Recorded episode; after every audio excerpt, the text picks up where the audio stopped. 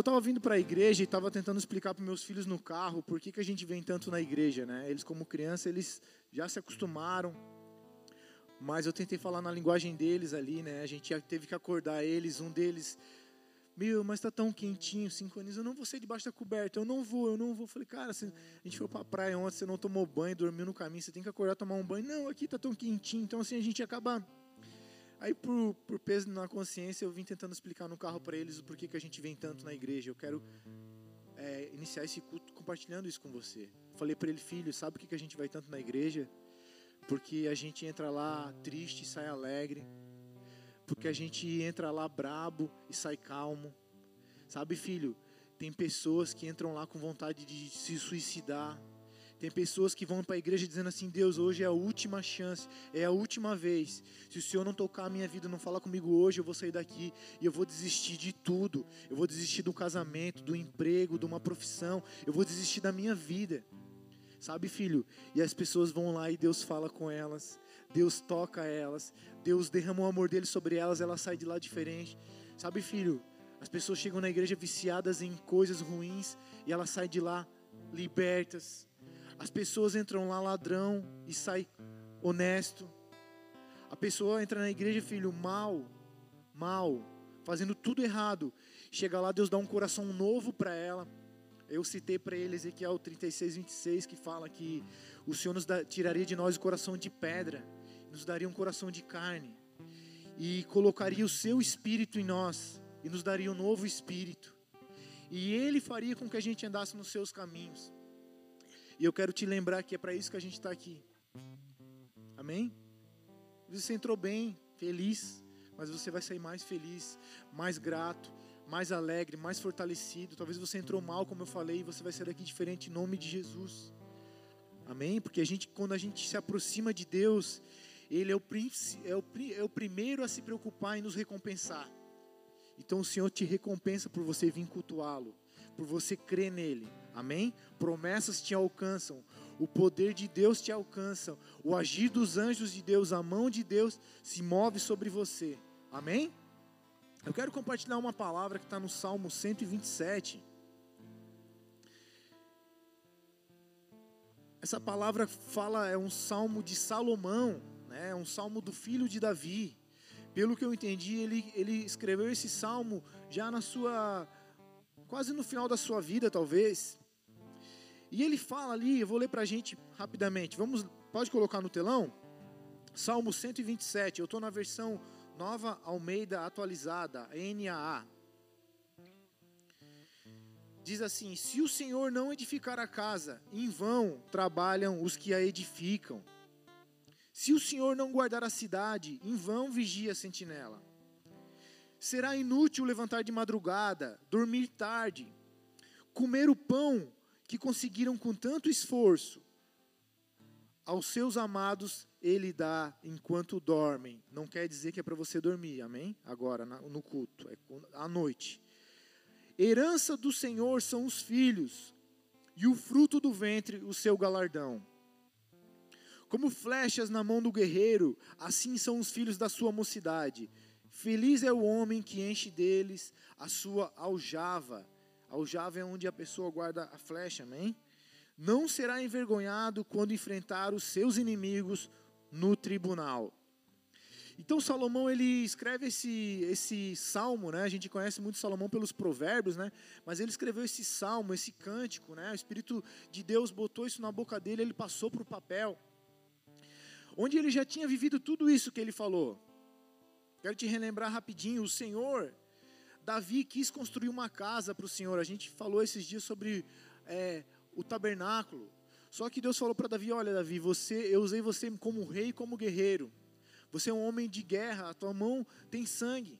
Você teve que matar povos porque eles estavam totalmente depravados, totalmente é, contrários a mim, não iam me aceitar de jeito nenhum. Mas o seu filho vai realizar aquilo que você gostaria de fazer, amém? Você vai deixar essa. Eu te entreguei um, um, um projeto, mas o seu filho vai executar. Então Salomão ele foi incumbido de edificar a casa do Senhor. Ele foi incumbido de colocar guardas, sentinelas na cidade. ele acabou realizando essa obra que o pai dele não realizou. E ele escreve ali. Né, ele, o Senhor mandou ele edificar uma casa, porque havia um reino. Eles tinham recebido um território e um reino precisava ser continuado, estabelecido. E Deus ele tinha um projeto. E todo projeto de Deus tem alguns motivos. O principal dele é glorificar o seu próprio nome. Então Deus ele tem um projeto na minha e na sua vida. E através desse projeto ele vai glorificar o próprio nome dele. Amém? Só que isso também é para o seu bem e para o meu bem. Isso é para o bem do, dos povos, para, o bem daqueles que estão ao nosso redor. E Deus ele fez alianças. Deus ele fez, ele nos, ele propôs uma aliança para os homens, para mim e para você, que é através do sangue de Jesus derramado na cruz. A base dessa aliança, olha, vocês todos são pecadores, estavam afastados de mim, mas agora eu trago vocês até a mim e perdoo os pecados de vocês. E eu dou para vocês um novo coração, um novo espírito, e eu coloco meu espírito em vocês, e agora eu vou fazer com que você, eu vou fazer. O Senhor dizendo, eu vou fazer com que vocês consigam me obedecer, me amar, aquilo que na antiga aliança não foi conseguido. Amém? Então Deus tem uma aliança, um projeto. Tem o título aqui, não?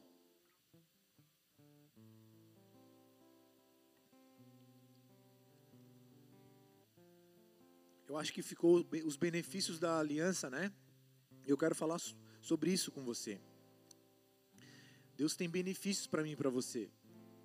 Eu esqueci de, de falar, mas a gente vem na igreja órfão e sai daqui adotado. E quando um Deus, quando Deus adota um homem, uma mulher na terra, tudo muda. Eu fui adotado. Eu literalmente eu fui órfão mesmo, de pai e mãe muito cedo. E com, aos 20 anos eu ouvi o evangelho e aceitei Jesus e eu me senti adotado em todos os sentidos. Ele cuidou de mim da, no, nessa terra, cuidou de mim do, dos meus traumas, dos meus vícios, fez uma obra na minha vida, amém? Então existem benefícios para aquele que está aliançado com o Senhor. Nós vamos entrar aqui no versículo 1 então. Salmo 127, 1, versículo 1. Se o Senhor não edificar a casa, em vão trabalham os que a edificam. Então Salomão está dizendo: olha, Deus me entregou um projeto e eu me esforcei para edificar a casa. E a casa está aqui, o templo do Senhor está aqui, né? Salomão, do jeito que ele mandou o meu pai fazer, eu fiz. Só que existe um templo, algo na terra, para que se ligue com algo do céu. Eu fiz a minha parte, Salomão dizendo, eu fiz a minha parte, eu edifiquei. Mas se o Senhor não edificar, em vão trabalham os que a edificam. Em vão vai ser tudo que a gente fez. Não adianta hoje é, um de nós sair daqui sem uma direção de Deus, sem Deus projetar isso, falar, confirmar. E você sair daqui, não, eu não gostei da cor da parede da igreja do Bola de Neve, e eu sim vou edificar uma igreja, eu vou pintar de branco, azul, porque o céu é azul, eu vou pintar de azul. Você pode fazer isso, você pode ter dinheiro, você pode ter ajuda para isso. Só que se o Senhor não edificar espiritualmente, aquilo nunca vai ser uma igreja. Você vai ficar 100 anos na porta pedindo para alguém entrar, vai entrar, mas vai sair, não vai prosperar, vidas não vão ser transformadas, pessoas não vão ser curadas, salvas, o caráter não vai ser o mesmo, daqui a pouco você desiste. Então, quando a gente assume os projetos de Deus, é uma outra questão. A palavra edificar realmente significa construir ou reconstruir. E eu quero te perguntar hoje: você precisa começar a construir algo ou você precisa parar e reconstruir algo? Eu falei para vocês que a gente chegou aqui casados, a gente teve que reconstruir o nosso casamento, reconstruir o nosso caráter. E você e eu somos casa de Deus. Nós não somos a igreja, nós somos templo, casa do Espírito Santo. E o Senhor, Ele quer construir ou reconstruir algo em nós. Eu quero dar um exemplo bem rápido aqui para você entender como é poderoso o poder de Deus. Quando uma pessoa quebra um osso, o médico vai lá, faz um gesso, ou faz uma cirurgia e põe um parafuso, uma placa ou qualquer coisa. Mas aquilo ali é o edificar, é o tratamento do homem. Só que o próprio Deus já colocou no DNA do homem um estímulo celular, que as células do osso vão para aquele lugar através do sangue. Sabe aquele hematoma roxo quando você machuca? Aquilo ali é um, é um é, é aquilo ali é o edificar de Deus no teu corpo. Deus ele está reconstruindo algo que foi estragado. Através do sangue vão as células ósseas, eles começam a depositar sais minerais, cálcio, vitamina, tudo que você precisa para reconstruir aquele osso. E depois vem uma outra célula e começa a remodelar, a fazer com que aquele osso se torne maduro. Então, é, quando o médico opera ou põe o gesso, é o edificar do homem. Mas se Deus não operar através do poder que ele determinou sobre a vida do homem, a pessoa vai ter que viver o resto da vida com gesso, o resto da vida com, uma, com parafuso, e o osso dela nunca vai solidificar, consolidar. Vocês estão entendendo? Então existe o agir de Deus e o agir do homem. E quando os dois se unem, as coisas acontecem. Amém? Nesse título aqui, nesse texto, a casa é o projeto que Deus tem sobre a sua vida. Fala assim: o Senhor tem um projeto na minha vida, porque eu sou casa de Deus. Então o Senhor ele quer edificar, ou ele quer reedificar, reconstruir, reparar todo tempo algo na minha na sua vida. Amém? Talvez você entrou aqui hoje e o, a obra começa hoje na sua vida. Amém? No seu coração. E nós também nós saímos a edificar, nós saímos a, a construir ou a reconstruir. Mas a pergunta é: o que nós temos empreendido a construir? É de Deus ou não é? Você tem na tua segunda-feira, você desperta preocupado com algo. Trabalho, família, natural, normal. Isso tem que ser feito. Ninguém aqui é, é vagabundo. A gente sabe dos nossos compromissos com Deus e com, e com a sociedade, com a família. Mas você parou para pensar que Deus tem algo específico para você, que você pode se empreender, e como foi o, o Klaus ministrou aqui no louvor, existe algo para que o homem ou a mulher seja tenha que edificar todo dia, que é um relacionamento com Deus, que é a permissão para que Ele venha Ele edificar algo em nós. Amém? Vocês estão aqui? Nós temos trabalhado em vão, a pergunta é, ele fala ali no versículo, em vão trabalham os que edificam.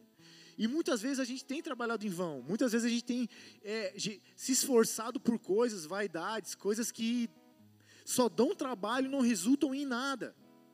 E eu quero falar com você hoje para que você procure isso. Será que nós não temos se esforçado, ficado de cabelo branco, careca, por causa de coisas que não necessita? No final a gente vai falar, se vocês não me entendendo, não estão me entendendo agora, no final vocês vão me entender, amém? Nós temos que edificar uma vida com Deus, amados, um relacionamento de filhos com o nosso Pai.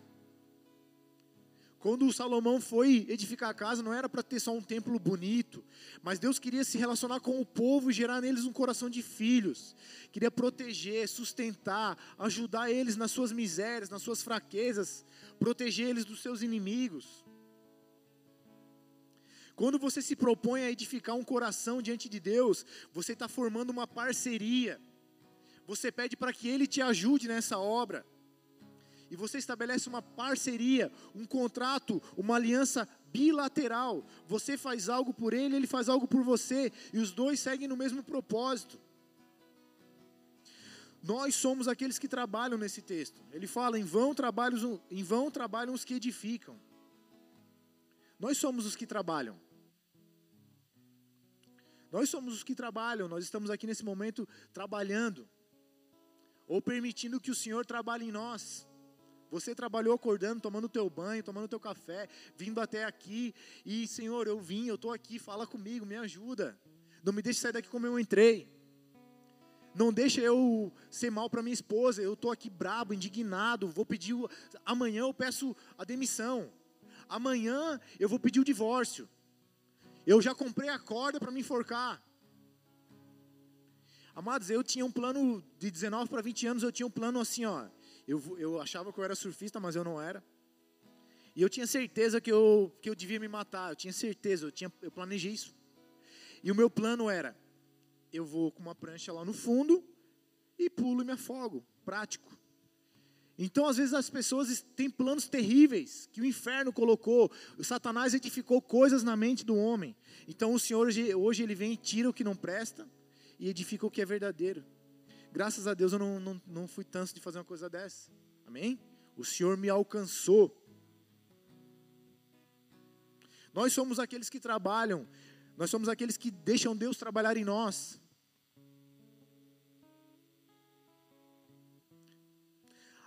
Existe uma base terrena, a mão de obra é terrena, a mão de obra é minha e sua.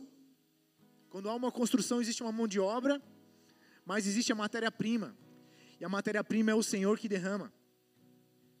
O Senhor tem a matéria-prima do céu para derramar sobre mim e sobre você. Exatamente aquilo que falta em mim e você, o Senhor tem separado com a etiqueta, com o meu e com o teu nome. Olha, é deles, está aqui. Eu sei que eles precisam, porque a palavra diz que antes da gente pedir, Ele já sabe o que a gente precisa. Então o Senhor tem a matéria-prima para mim e para você. Porém, a mão de obra é nossa. A mão de obra de vir, a mão de obra de buscar ter um nosso altar em casa. Ser simples, sincero e humilde, falar: Senhor, eu sou um traste. Senhor, eu sou uma bruxa, misericórdia, desfaz isso que eu aprendi, desfaz essas emoções, anula, cancela, Pai, me ajuda. Eu não vou comer enquanto o Senhor não fizer algo por mim. Eu vou ler a Bíblia toda até o Senhor tirar essa imundícia de dentro de mim. Você está girando mão de obra. E Ele derrama matéria-prima. Amém? Eu escutei uma frase num desenho, uma, eu não, uma frase no mínimo que faz a gente pensar. E eu quero compartilhar com vocês porque é verdade. Resultados são tomadores de tempo. Tinha um desenhozinho onde o, o bonequinho lá queria fazer exercício, ficar fortão, e ele ia, ele ia e não acontecia nada. Aí o personal trainer dele, um desenho bem engraçado, falava: Olha, resultado são tomadores de tempo. Então leva tempo às vezes para a gente ver um resultado.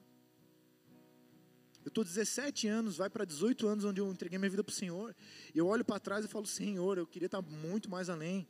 Como ainda, ainda eu preciso voltar atrás e, e reedificar coisas que eu não dei atenção. Só que quando eu me proponho a gerar mão de obra, a orar, a dobrar o meu joelho, a abrir uma palavra, a botar um louvor e buscar a presença dele. Quando eu faço a mão de obra, ele vem com a matéria-prima e ele, ele mesmo me edifica, te edifica, amém? Ainda nesse versículo, pode colocar aqui no telão, por favor.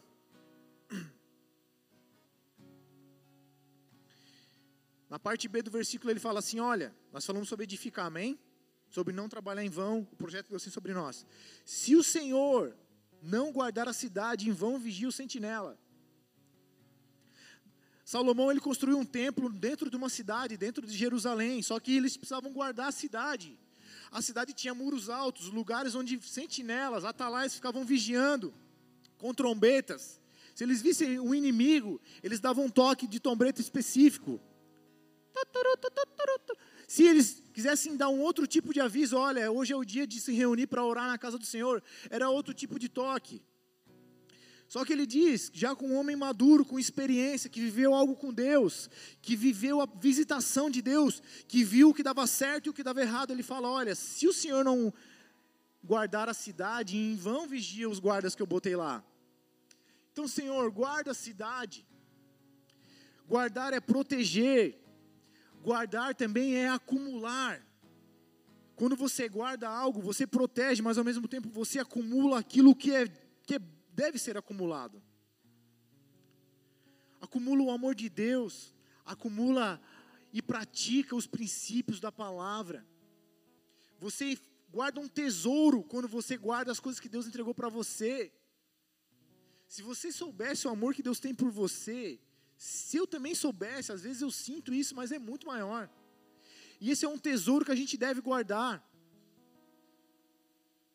A cidade aqui, são os planos e os projetos de Deus para uma igreja, para um povo, para as nações e também para todos os homens, amém?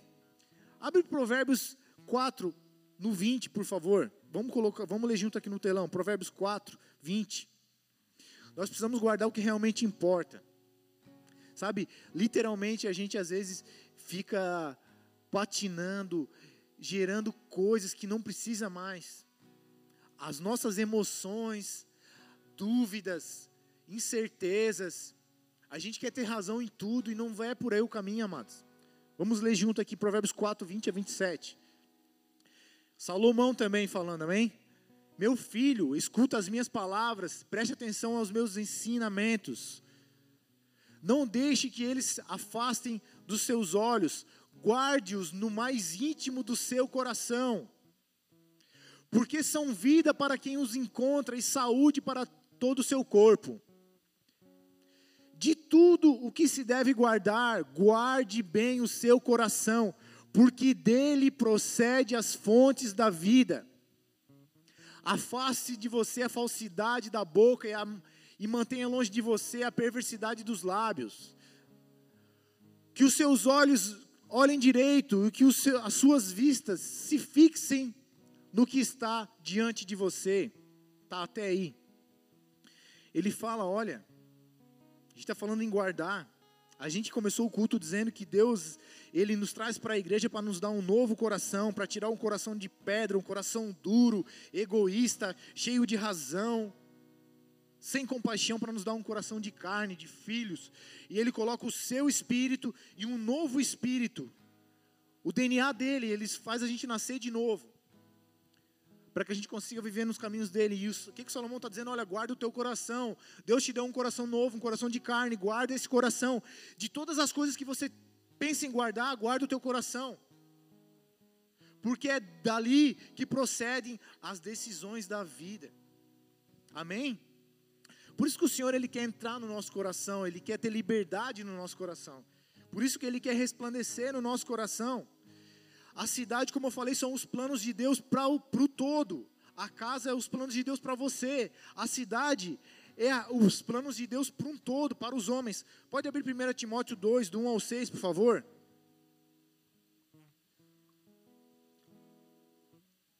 Primeira Timóteo 2, do 1 ao 6. Edificar a casa é o plano de Deus para mim e para a tua vida. Guardar a cidade é o plano de Deus para a igreja, para o mundo. Olha o que ele diz aqui, Paulo, Timóteo, para Timóteo. Timóteo, antes de tudo, o que, que o Klaus falou aqui? Acorde de manhã e bota lenha na, no altar. Ore, fale com o Senhor. Antes de tudo, peço que vocês façam súplicas, orações, intercessões, ações de graças. Sejam bondosos a favor de todas as pessoas Orem em favor dos seus reis, dos presidentes, governadores, autoridades e de todos os que exercem autoridade, para que vivam uma vida mansa e tranquila, com toda a piedade e respeito. Isso é bom e aceitável diante de Deus, nosso Salvador, que deseja, olha o, olha o plano dele aqui que eu falei, a cidade. Isso aqui é a cidade, ó. O desejo de Deus, o plano de Deus, que deseja que todos, alguns ou todos, Todos. Os muçulmanos, os espíritas, os, sei lá, qualquer um que se denomina religioso, todos. Ele quer que todos sejam salvos e cheguem ao pleno conhecimento da verdade. Deus ele quer que a gente seja salvo e conheça a verdade. Tem muita mentira nessa terra. Muita mentira. Satanás é o pai da mentira e ele gerou muitos filhos. E também é por isso que eu e você a gente vem para a igreja para conhecer a verdade, para saber a verdade. Continua, por favor. Porque há um só Deus e um só mediador entre Deus e a humanidade, entre Deus e os homens. Jesus Cristo, que é um homem, que se fez homem, que deu a si mesmo em resgate por todos, por alguns ou por todos. Em testemunho que se deve dar em tempo oportuno. Então, amados, a gente falou de edificar a cidade, que é aquilo que Deus quer fazer na minha e na sua vida perdão, a casa, mas ele está falando em guardar a cidade. A cidade é o projeto de Deus para nós como igreja. Nós somos aqueles responsáveis por orar pelas pessoas, por levar a verdade para as pessoas, para no mínimo dar um bom testemunho. Poxa, aquele cara ali, ele é, sei lá. Falei uma piada cabeluda, ele não riu. Pô, o cara deu um troco a mais aqui, ele voltou, devolveu. O André esse dia comentou que pagou a gasolina e não debitou, ele voltou no outro dia, não, olha, eu abasteci aqui não, não caiu na minha conta. Nossa, quem faria isso? Opa, peraí. No mínimo, amados, eu e você, a gente tem que dar um bom testemunho. Se realmente o Senhor está conosco, a gente tem que dar um bom testemunho. A gente tem que saber que aquilo que é de Deus, Deus nos deu, amém. A gente não precisa fazer na força do nosso braço, ser corrupto, enfim. Amém?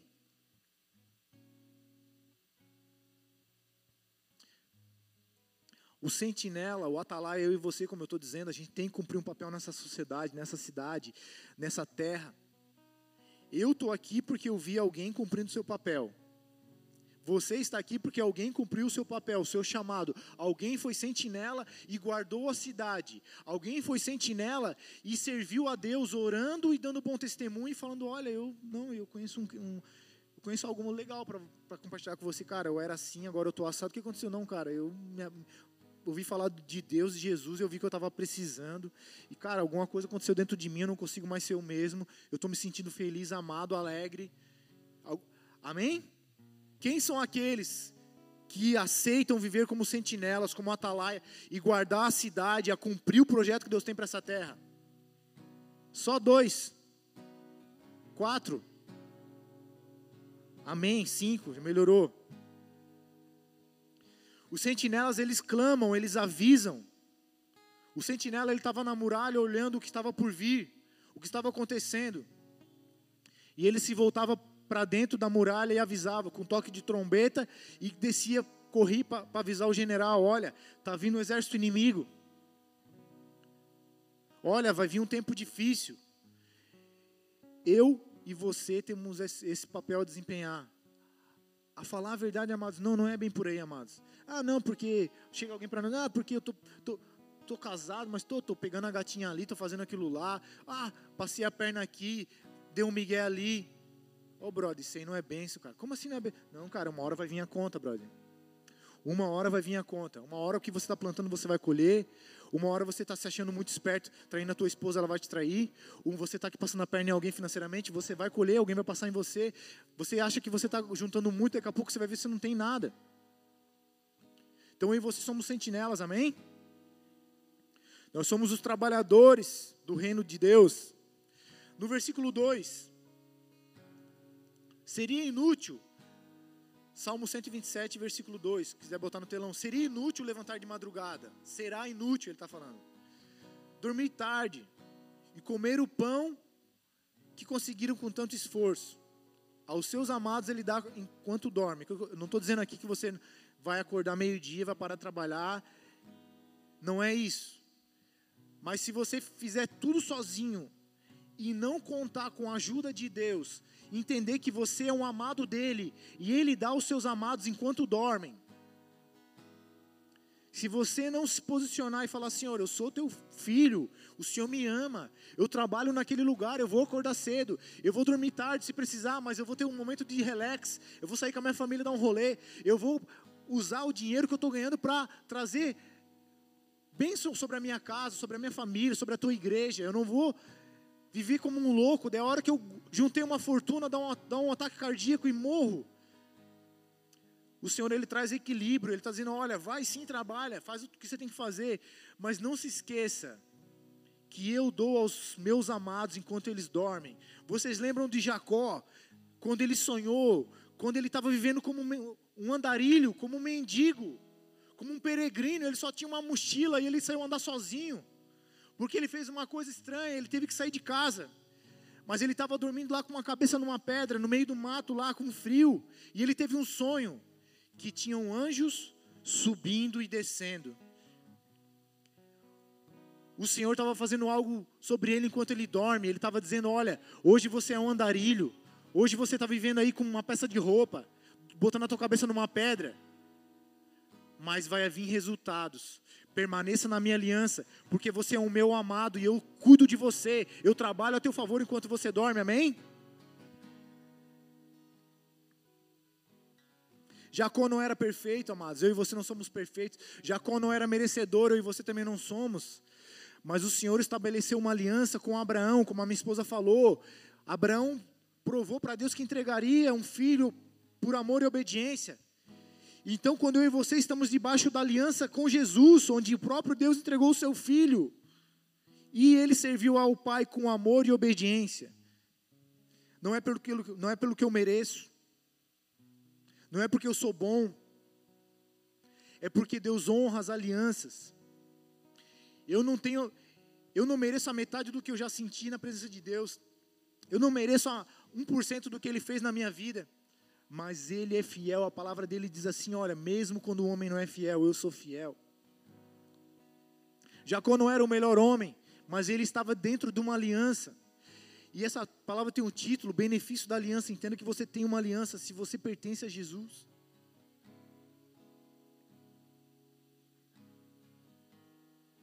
O nosso Deus não dorme. A palavra diz que o nosso Deus não dorme.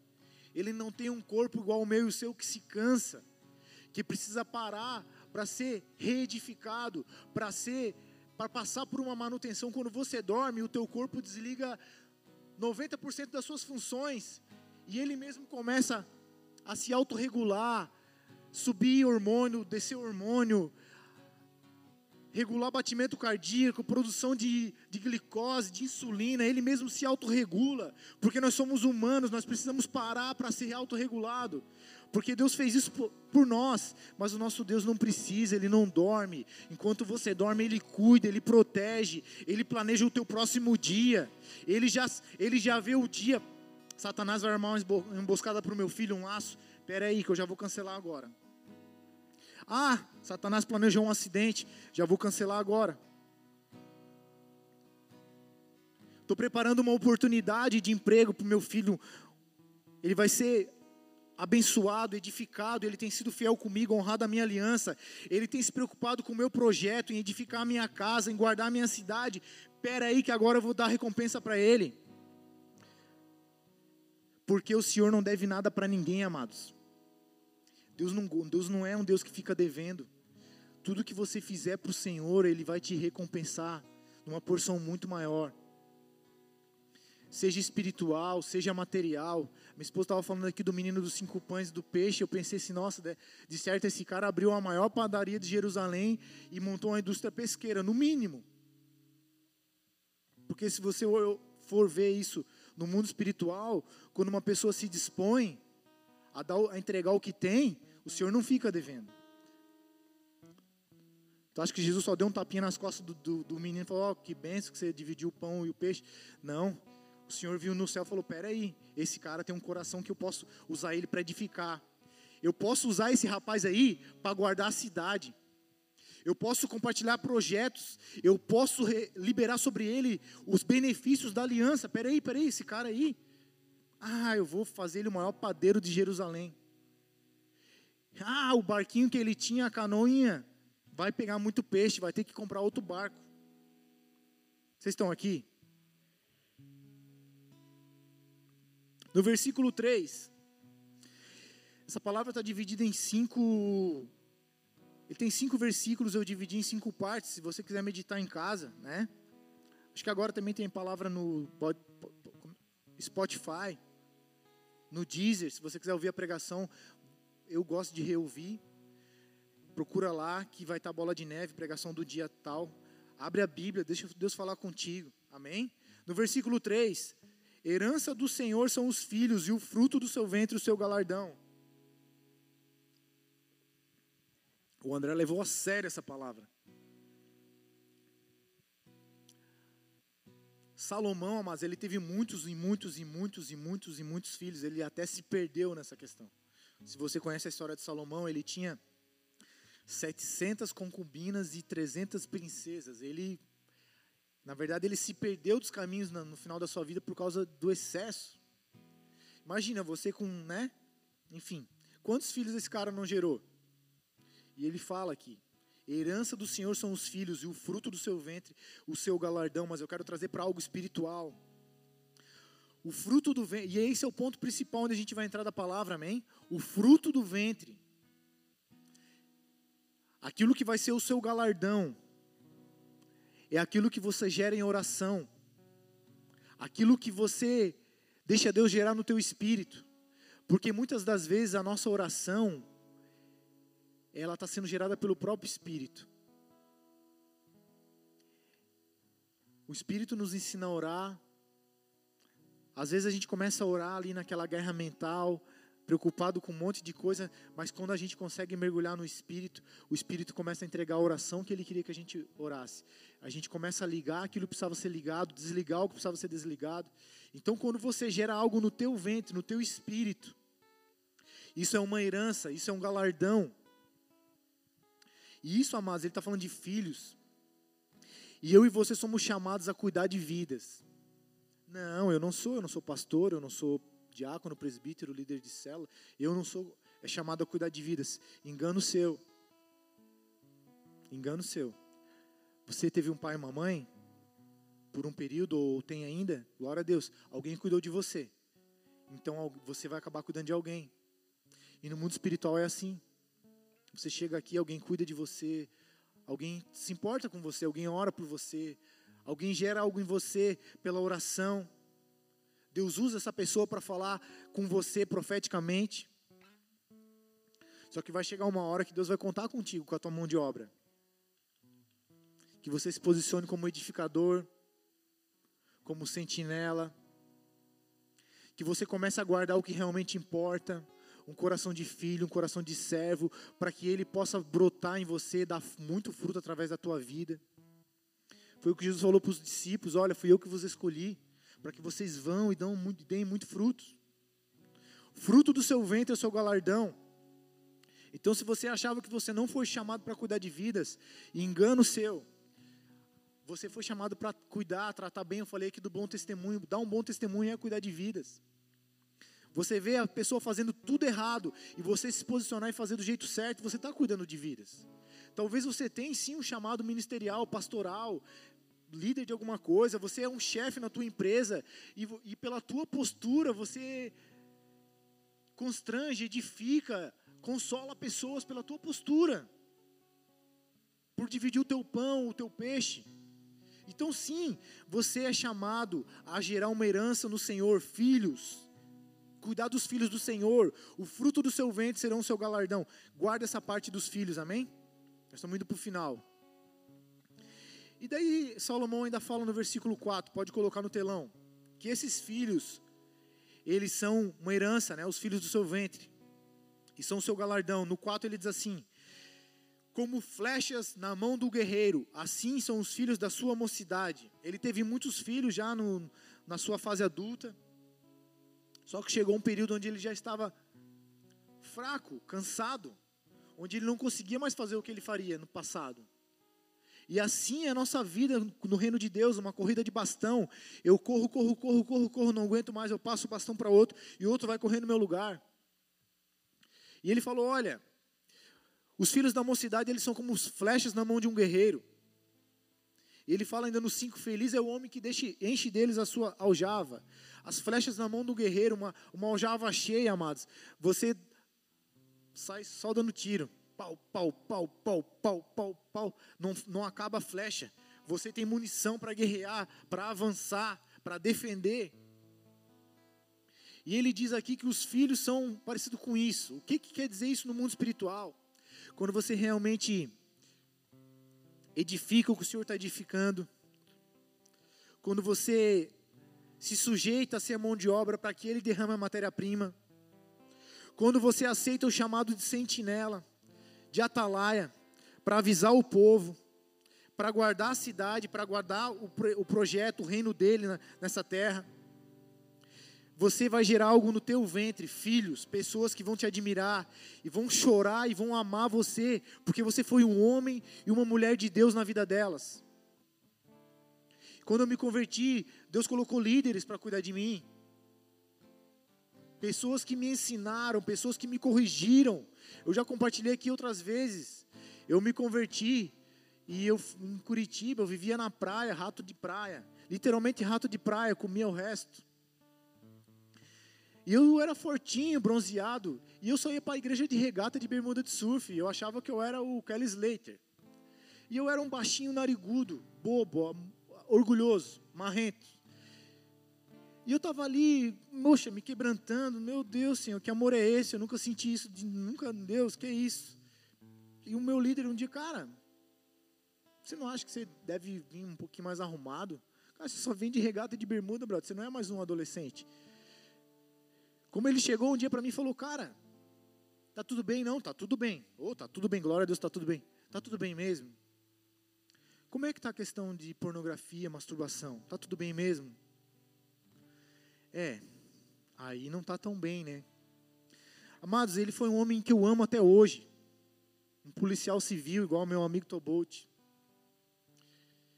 Então, quando você se propõe a ser um homem de Deus, você vai gerar filhos. Até hoje eu lembro dele, eu agradeço a Deus por ele. E eu admiro ele. E talvez vai chegar num tempo onde ele vai estar cansado ministerialmente.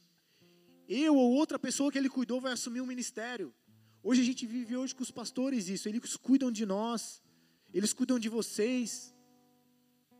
Mas amanhã, um de vocês pode ser o pastor dessa igreja, se o Senhor assim determinar. Ou um de nós que estamos aqui ajudando. Vocês percebem que quando os pastores não estão, a cadeira deles está sempre livre? Porque a gente nunca quer tomar o lugar do pastor. A gente não está aqui por escolha própria, a gente foi chamado, escolhido, é, tratado para estar aqui. E quando a gente não senta no lugar do pastor e da pastora quando eles não estão, nós estamos dizendo para o Senhor e para a igreja: o lugar, o lugar deles é o lugar deles. Nós somos filhos igual vocês. Amém? Nós somos falhos, eles foram levantados por Deus para ser o cabeça da igreja, o anjo da igreja. Então, se em algum momento o Senhor olhar para o André e falar, agora é o tempo do André virar pastor, da sua esposa, mas ele vai ser pastor nessa igreja ou pastor em outra igreja, não importa, a gente não escolhe essas coisas. Mas a gente sabe que se o Senhor nos separou para o presbitério, provavelmente Ele está nos preparando para assumir outras responsabilidades. E isso não é mérito, vanglória nenhuma. Amém? Isso, na verdade, é, é aceitar o que Ele quer. Cuide de vidas, edifique a minha casa, proteja a minha cidade, gere filhos. Então amanhã eu e você, nós vamos ser os líderes da próxima geração. Só que nós vamos olhar para aqueles que cuidaram de nós. Nós vamos ser como uma flecha, nós vamos protegê-los, nós vamos orar por eles, nós vamos falar, pastor, tu não consegue mais, tu está cansado, nós vamos por você, porque você cuidou de nós, você gerou, gerou no teu ventre a gente, você deixou Deus gerar a, a liderança que nós precisávamos. Você deixou Deus gerar no teu ventre a liderança que nós precisávamos. Então agora nós somos flechas na mão do guerreiro. Nós vamos fazer aquilo que você não quer mais fazer, aquilo que você já está cansado para fazer. Nós vamos fazer aquilo que você já não tem disposição para fazer. Nós vamos orar, nós vamos aconselhar, nós vamos nos dispor a fazer aquilo que o Senhor quer que a gente faça. Nós vamos continuar essa guerra, essa busca, esse projeto, porque não é nosso, é de Deus. Nós fazemos parte desse exército, que somos flechas. Você foi chamado também para ser flecha. Amém? Quando você ora por alguém, quando você ora pelos teus pastores, você está sendo um escudo, uma flecha. Você está defendendo e atacando o, o, plano do inferno contra a vida dos pastores, amém? Contra a vida dos teus líderes, dos teus líderes de célula. Então, quando você gera uma liderança sadia, saudável do mundo espiritual, pessoas vão se levantar. Você não são teus filhos, mas vão se posicionar como os filhos. Pessoas que nós ajudamos se tornam filhos de Deus. Isso gera gratidão. E é isso que importa cuidar dos outros, assim como o Senhor cuida de nós. Amém? E ele fala no 5: Feliz é o homem que enche dele a sua aljava. Ô, oh, deu um calor aqui, eu vou ter que ligar o ar. Aqui. Tô su...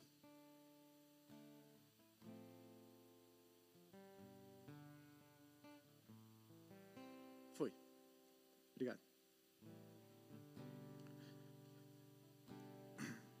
Feliz é o homem que enche dele a sua aljava, ou seja, feliz é o homem que aceita o desafio de dar um bom testemunho, de ajudar, de aconselhar, de chorar junto, de se humilhar e falar: olha,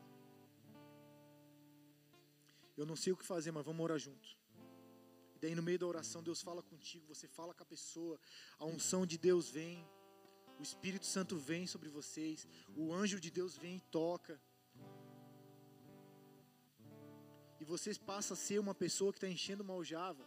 Você está gerando aquilo que Deus gerou em você em outras pessoas.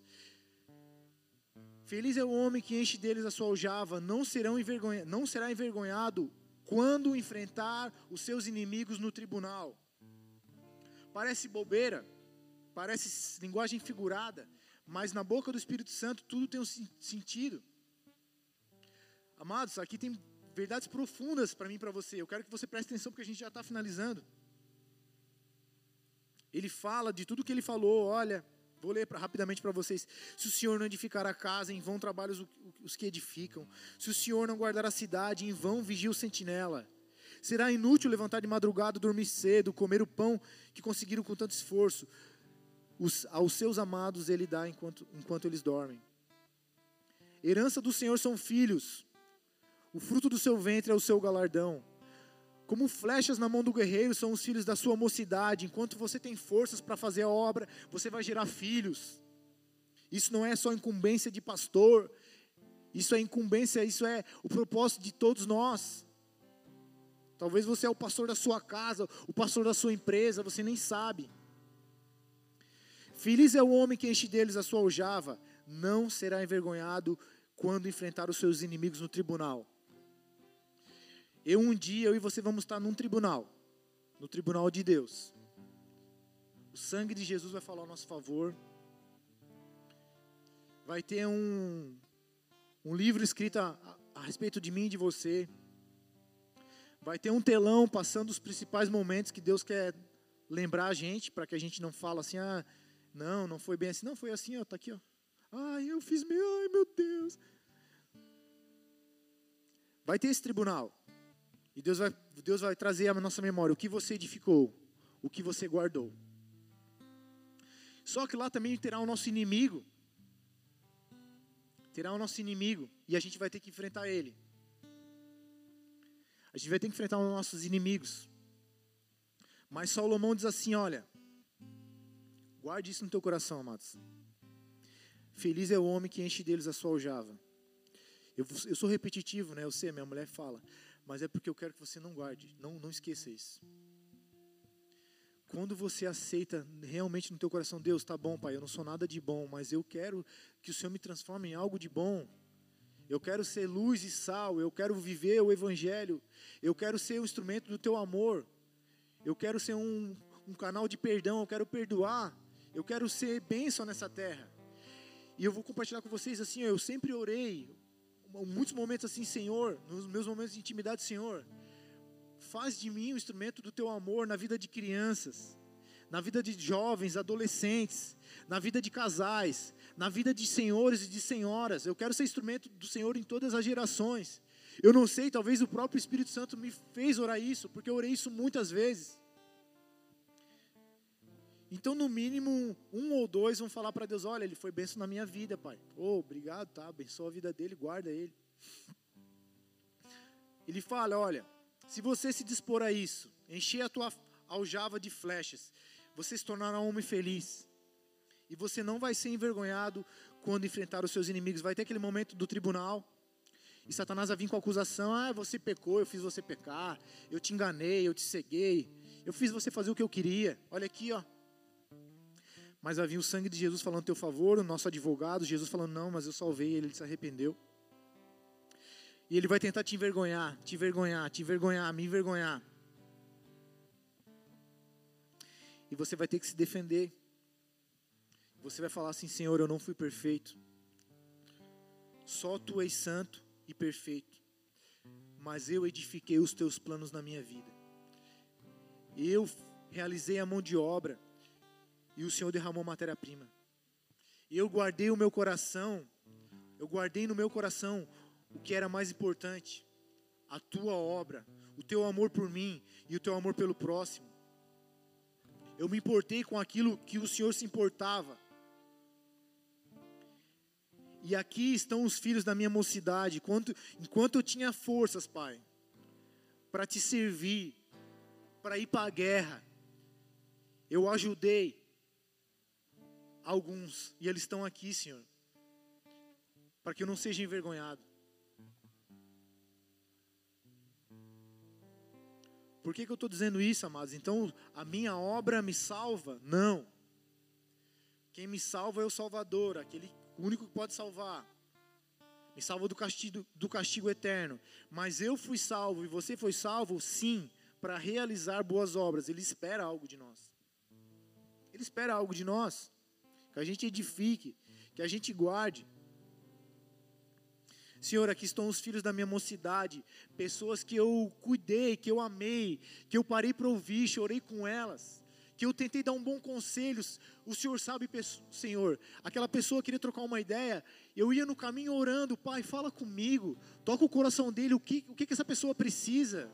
Gera em mim uma palavra para compartilhar, Senhor, porque sem ti eu nada posso fazer. Então eles estão aqui, Pai, ó. Esse aqui era viciado, esse aqui queria se matar, esse aqui estava com o casamento destruído, mas Senhor, pelo teu amor fluiu na minha vida, por aquilo que o teu espírito gerou no meu ventre. Então aqui os filhos da, minha mocidade, e a promessa, os benefícios dessa aliança que a gente falou, estão aqui, ó. Feliz é o homem que enche deles a sua aljava.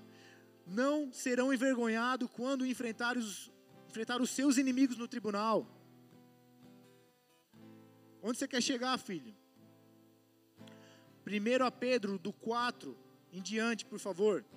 1 a Pedro do 4 em diante. A gente já vai para o final. Existe algo importante para mim e para você fazer nessa terra. Não tenha dúvida. Ah, mas eu nasci de um relacionamento todo louco. Meu pai sumiu, minha mãe não conheço. O Senhor, Ele te. Vem cá, sou teu pai. Vamos viver comigo. Eu te cuido, eu te ensino, eu te sustento, eu te prospero. Você era como Jacó, um andarilho com uma mochila, mas agora você é meu filho e do meu fi, dos meus filhos eu cuido. 1 Pedro do 4 em diante, por favor. Ora, tendo Cristo sofrido na carne, estejam também.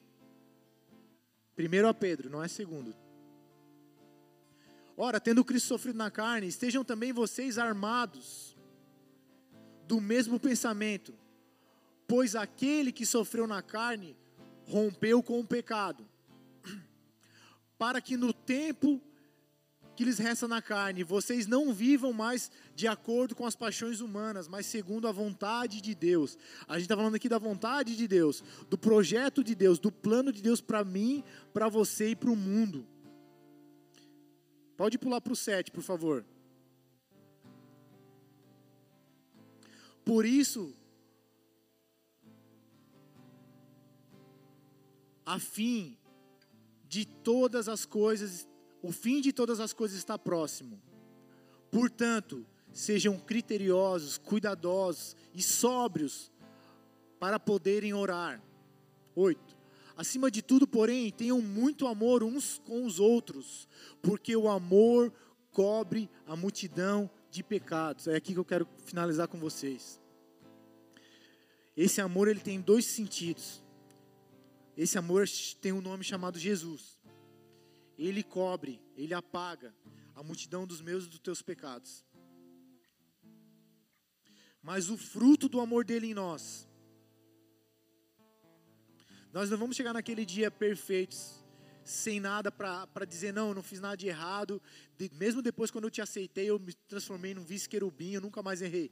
É mentira. A gente é, a gente é homem, a gente luta. Existe um processo que Deus está fazendo em nós, a gente é transformado de glória em glória. Quanto mais eu busco a presença dEle, mais eu sou transformado. Mas mesmo assim, a gente não pode se comparar à perfeição, à santidade de Jesus. Pode deixar no telão esse último versículo, por favor. Mas esse mesmo Jesus, que tem um nome, um, um, um codinome de amor, ele gera em mim e você um amor. Acima de tudo, porém, nossa, acima de tudo, ainda porém, ou seja, presta muita atenção. Tenham muito amor uns para com os outros, para que o porque o amor ele cobre sim uma multidão de pecados. Então vai chegar nesse dia do tribunal, o inimigo, é, você é isso, você é aquilo, você é mentiroso, você é aquilo.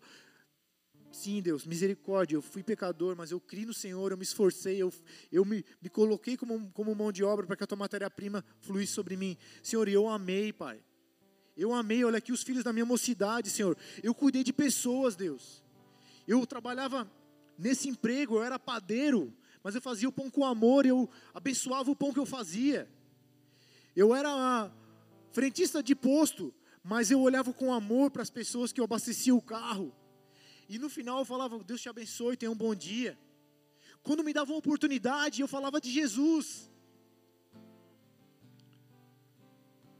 Não importa o que você venha fazer nessa terra, se você aplicar o amor de Deus, você está servindo Ele. Poxa, eu era professora, eu era professor de educação física, mas eu tinha um bom testemunho. Eu me portava com decência. Eu separava o bom do mal, o vil do precioso. Senhor, eu fiz isso por amor, com amor, o teu amor gerou isso em mim. Não é que eu sou bonzinho e eu fiz, mas o teu amor me obrigou a fazer isso. Então você, eu e você, nós não vamos ser envergonhados, porque Deus vai levar em conta o teu servir, Deus vai levar em conta o teu amor, Deus vai levar em conta as tuas lágrimas, Deus vai levar em conta o teu arrependimento, Deus vai levar em conta o momento que você para e reedifica algo que não está legal. E eu vou me humilhar para vocês aqui agora. Porque eu acredito que o Senhor, Ele recebe o humilde, amém? Eu e vocês somos homens, né? Vocês são mulheres. Nós temos pensamentos, sentimentos, desejos distorcidos. E às vezes a gente ainda acha que está certo. vou contar um negócio entre eu e o André, uma coisa boba, mas para mim foi uma benção. Em alguns momentos, eu comecei a olhar para o André e eu comecei a me comparar. Ou ele prega melhor do que eu, ou eu prego melhor do que ele. Ou, poxa, as pessoas vão se aconselhar mais com ele, ou se aconselham mais comigo. E eu, eu, eu vi um pensamento que não era de Deus brotando no, na minha alma. Eu orei e falou, Senhor, não, Pai. Isso não é o teu reino. Eu não estou aqui para comparar, disputar teu reino é um corpo, cada um faz uma parte. E mesmo que existem partes fazendo, existem partes do corpo fazendo a mesma coisa, duas mãos, dois pés, um dá suporte para o outro. E eu falei, Senhor, não, está amarrado eu não vou aceitar esse tipo de pensamento. Quando eu cheguei aqui na igreja, o André foi um pai para mim. O André foi um daqueles que me gerou no seu ventre, que me recebeu na sua casa. Então talvez você tenha também que parar e ver o que você precisa reedificar. Nós somos igual a um carro, nós precisamos de ajustes. Só que nós somos mais complexos ainda. E na oportunidade que eu tive numa torre de oração, eu fui até o André, abracei ele, chorei, me senti bem, falei, André, eu quero te confessar uma coisa, meu, eu estava sentindo isso, pensamentos ruins no meu coração, cara, e meu Deus, eu estou eu, me humilhando diante de ti, diante de Deus, porque eu não aceito isso sobre a minha vida. Você é um homem de Deus. Eu te amo, você cuidou de mim. Hoje a gente está na mesma função ministerial, mas, cara, eu sou teu amigo, teu servo. O que você me pediu, eu vou fazer. Eu te admiro. Você tem honra diante, diante dos meus olhos. Você é um homem de Deus. Então, o que você precisa parar e pedir perdão para alguém ou, ou assumir que, que, o que você está pensando não está certo? O que você está deixando ser edificado de você não é dentro de você não está sendo de Deus. Talvez você olhe para tua esposa e julga e mede e compara e se acha melhor do que o teu irmão, do que a tua esposa. Talvez você está vendo eu pregar e fala, cara, eu ia pregar bem melhor que esse brother aí. A gente tem o Espírito Santo que nos faz enxergar a verdade, que nos dá força, ânimo, capacidade, estímulo para ir e fazer o que é certo. E o Senhor está me chamando hoje, eu e você, para edificar ou para reedificar o projeto dele na minha e na sua vida. E ele está chamando a igreja, o povo dele em toda a terra, para guardar a cidade, para se posicionar como sentinela e atalaia, porque ele sim vai ser o edificador e ele sim vai guardar. Se nós fizermos isso em conjunto com ele, o reino vai prosperar e vai fluir. Vidas vão ser alcançadas, pessoas vão ser curadas, haverá libertação, haverá milagres, haverá transformação de caráter. Mas se a gente pensar que a gente edifica sozinho, que a gente guarda sozinho, é um projeto que vai ser temporário, a gente não vai conseguir alcançar o alvo. A gente não vai conseguir gerar flechas. A gente não vai gerar um bom testemunho. A gente não vai gerar pessoas que nos admirem, não para que a gente seja admirado, mas para que as pessoas tenham referências. Às vezes a pessoa olha para o pai dela, pô, meu pai bebia, meu pai me batia, meu pai não quer nada com Deus, meu pai me abandonou, mas ele vai olhar para você e vai falar, poxa, cara, aquele cara me deu um abraço que eu nunca recebi do meu pai. Aquele cara parou para sentar comigo e tomou um café comigo e me olhou no olho e me deu atenção como eu não recebi de ninguém. Não é que a gente quer ser admirado, pelo contrário, a gente quer que o Deus seja glorificado. A obra de Jerusalém, da cidade, a obra do templo que Deus entregou para Davi e passou para Salomão, era para a glória e para os propósitos dele. Não é para vanglória, não é para soberba. É porque o Senhor ama os seres humanos, Ele criou eu e você com muito amor. Satanás veio e distorceu, Satanás veio e enganou, enredou e afastou, mas o Senhor Jesus ele vem e aproxima, ele vem e restaura, ele vem e abre os olhos, ele vem e quebra as correntes, ele vem e cura as enfermidades na alma, no corpo e no espírito. E é esse Deus que está te chamando, que trouxe você nesse dia para amá-lo, para receber do amor dele, para receber dele a, a unção, a virtude, para viver o que ele tem para que você viva. Amém? Então vamos nos colocar de pé e glorificar o Senhor, amém?